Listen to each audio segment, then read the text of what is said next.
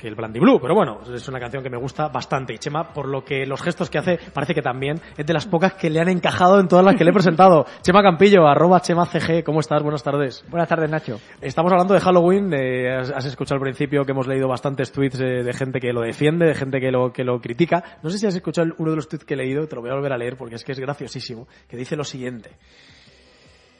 Mary Clarence, arroba Clarilis, dice, no me gusta Halloween porque es un invento americano. Sí, no como Jesucristo que nos trajo la Navidad desde Matalascañas. Es bueno, ¿eh? Es bueno, es bueno, sí. ¿Qué nos traes hoy de Halloween, Chema? Pues vamos a hablar de, del miedo ¿Del miedo? desde el punto de vista científico. Desde- nada menos. Eh, ¿Qué es el miedo desde el punto de vista científico? Es un mecanismo de, supervi- de supervivencia. ¿Es, es, es lo que ha podido hacer que evolucionemos adecuadamente? Pues sí, básicamente. A ver, sí. ¿por qué? Cuéntanos un poco. Bueno, eh, puedo empezar con una anécdota que es una, una frase que sale en CSI, la original, Las Vegas, que dice, estás en, una- la sabana africana y oyes un ruido. Dice, Tienes dos opciones, o te quedas o corres. La gente que sobrevive es la que corre, porque si se queda le puede matar al león. No, no, está claro. El- el- la evolución eh, tiene algo que ver con el miedo. ¿Darwin estaba de acuerdo en esto? Darwin no lo sé, pero los, neuro- los neurocientíficos actuales bastante. El miedo es necesario para ponernos alerta y, y creo que tienes un, un caso de una persona que no tiene miedo. Sí, la paciente SM. ¿Y esta quién es, esta Bueno, paciente? es una paciente, como todos los, los pacientes de, de neurociencia, se conoce por sus siglas, son anónimos, y es una mujer que no tiene miedo. Tiene un problema en la amígdala, y la amígdala es una parte del cerebro que, digamos que como nuestro cerebro primitivo, que es donde está el centro de control, el centro de alerta del cerebro, la que va detectando todo nuestro alrededor y de repente nota algo raro y la que nos pone alerta. Las manos nos sudan, nos, nos eriza la piel, nos pone los, los músculos en tensión. El pulso nos, Eh, nos nos, acelera nos genera adrenalina pues, pa- para atacar o para salir corriendo. Bien. Pues esta mujer tiene un problema con la amígdala y no siente miedo. La llevan a ver películas de terror, no tiene miedo. La llevan a una casa encantada de estas, eh, más la llevaron en Halloween, no tiene miedo. No, no es que no tenga miedo, es que encima asustó a uno de los actores preguntándole dónde estaba la salida. Y, y esto es malo para esta persona, imagino. Es malo porque es incapaz de reconocer el miedo en otras personas y ponerse alerta en una situación de peligro. Pero la han conseguido asustar. A ver, no te quiero preguntar cómo, pero vamos, está claro, ¿no?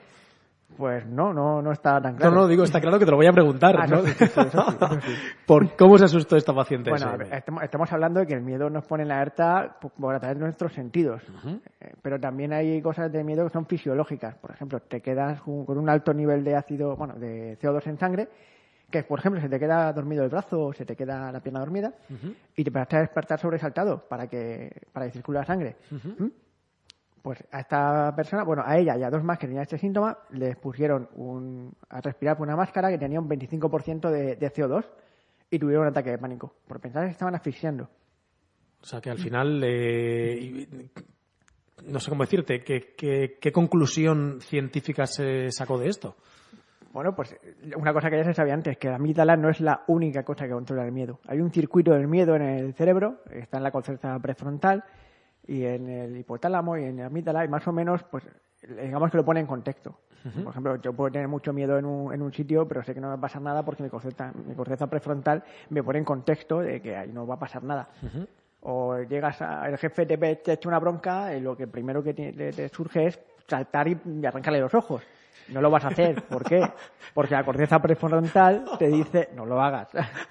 Eso es otro tipo de miedo. Claro, esto nunca lo había pensado, pero no es lo mismo el miedo que sientes en una sala de cine cuando vas a ver una película, porque sabes que es miedo, pero a algo que no es cierto, ¿no? Que no es real, al miedo que puedes sentir realmente cuando estás, en, eh, cuando te pierdes en una noche. Imagínate en medio del bosque que te puedes asustar pensando que puede haber alguien por ahí o que te, o cuando estás en casa durmiendo y oyes ruidos que piensas que te pueden entrar a robar. O, o pierdes el control del coche. O pierdes el control del coche, exactamente.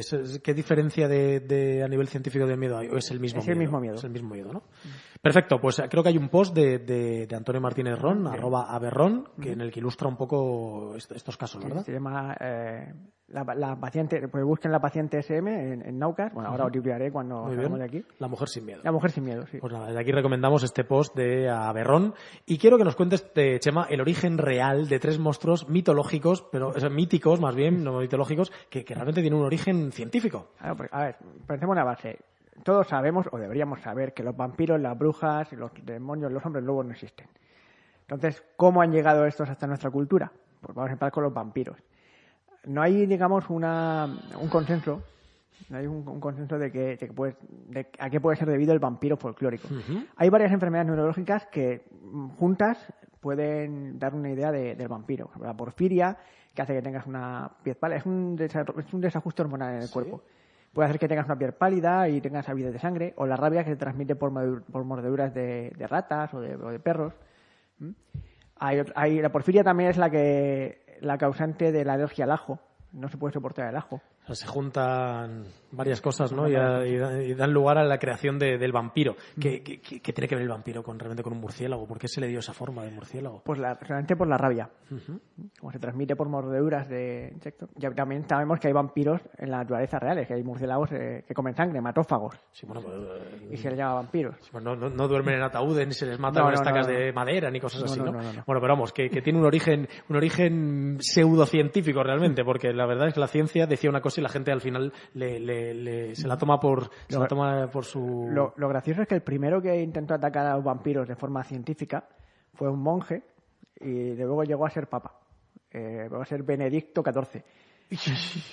por los pelos. Benedicto XIV atacó a los vampiros. Bueno, los vampiros son los primeros hombres míticos, los primeros monstruos míticos que has traído, pero también podemos hablar de los hombres lobo. Los, los hombres lobo eh, surgen de sociedades secretas que se visten con pieles de animales.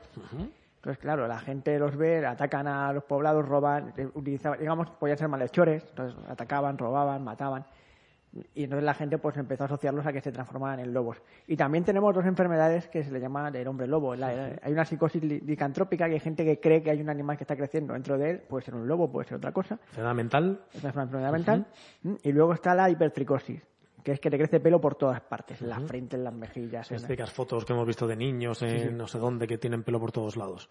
Es el síndrome de la licantropía, una persona que cree que un animal está creciendo dentro de él. O sea, eso me dejas muerto, ¿no? Eso es como un poco la, la- la- los embarazos psicológicos de los animales y algo así. sí, sí, sí. Qué, qué- qué curioso, qué curioso. Bueno, y lo de las brujas, para terminar, que dices que es un poco más divertido. Sea, por ejemplo, hemos dicho- y también tiene mucho que ver con los dos monstruos anteriores. Bien, vamos a ver. Estamos en la Edad Media. ¿Tú conoces alguna bruja que sea de, de clase alta? De clase alta, pues no me acuerdo ahora mismo, la verdad. Quitando las de las novelas, las de las series Sí, de Mary Poppins. Sí, por hecho, quitando las de ficción, ¿Sí? si, conoces a- si buscas en la literatura eh, medieval, histórica, no verás nunca una, una bruja que sea de clase alta. ¿Y esto por qué es? Porque los, los de clase alta, en la Edad Media, comían una clase de, de pan que se hacía con trigo. Y los la clase baja, media, baja, bueno, ahí no había clase media, la clase baja, los siervos y plebeyos y demás, comían pan que se hacía con centeno. Y ese centeno estaba contaminado con un hongo, el cornezuelo del centeno, que tiene el precursor del LSD. Pues claro, ellos comían el pan, y estamos hablando de una época en la cual no hay formación científica, no hay espíritu crítico, hasta el- las narices de drogas psicotrópicas porque se las comían en el pan, pues claro, veían a gente volar, reír, convertirse en hombres lobos. O sea, y- el cornezuelo es un, un precursor del LSD, pero, pero un- que crecía naturalmente dentro del pan. Claro, que ese- no, es un hongo que hace en el pan y ese hongo tiene un alcaloide y es un pre- precursor de, de LSD.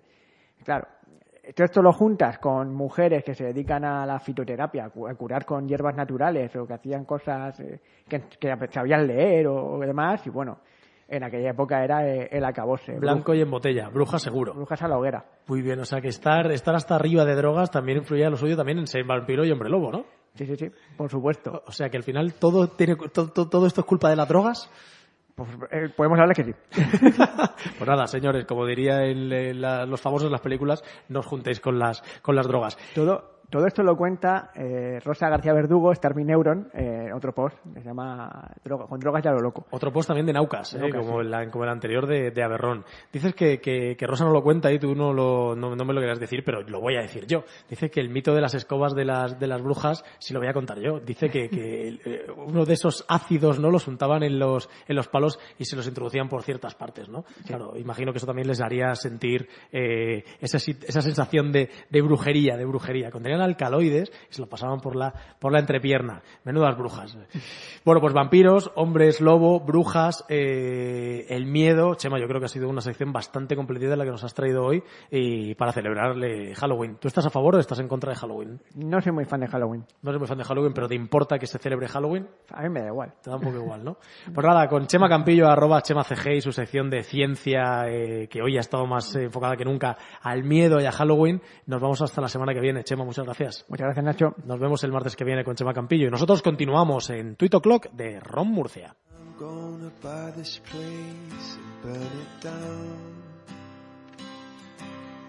I'm gonna put it six feet underground.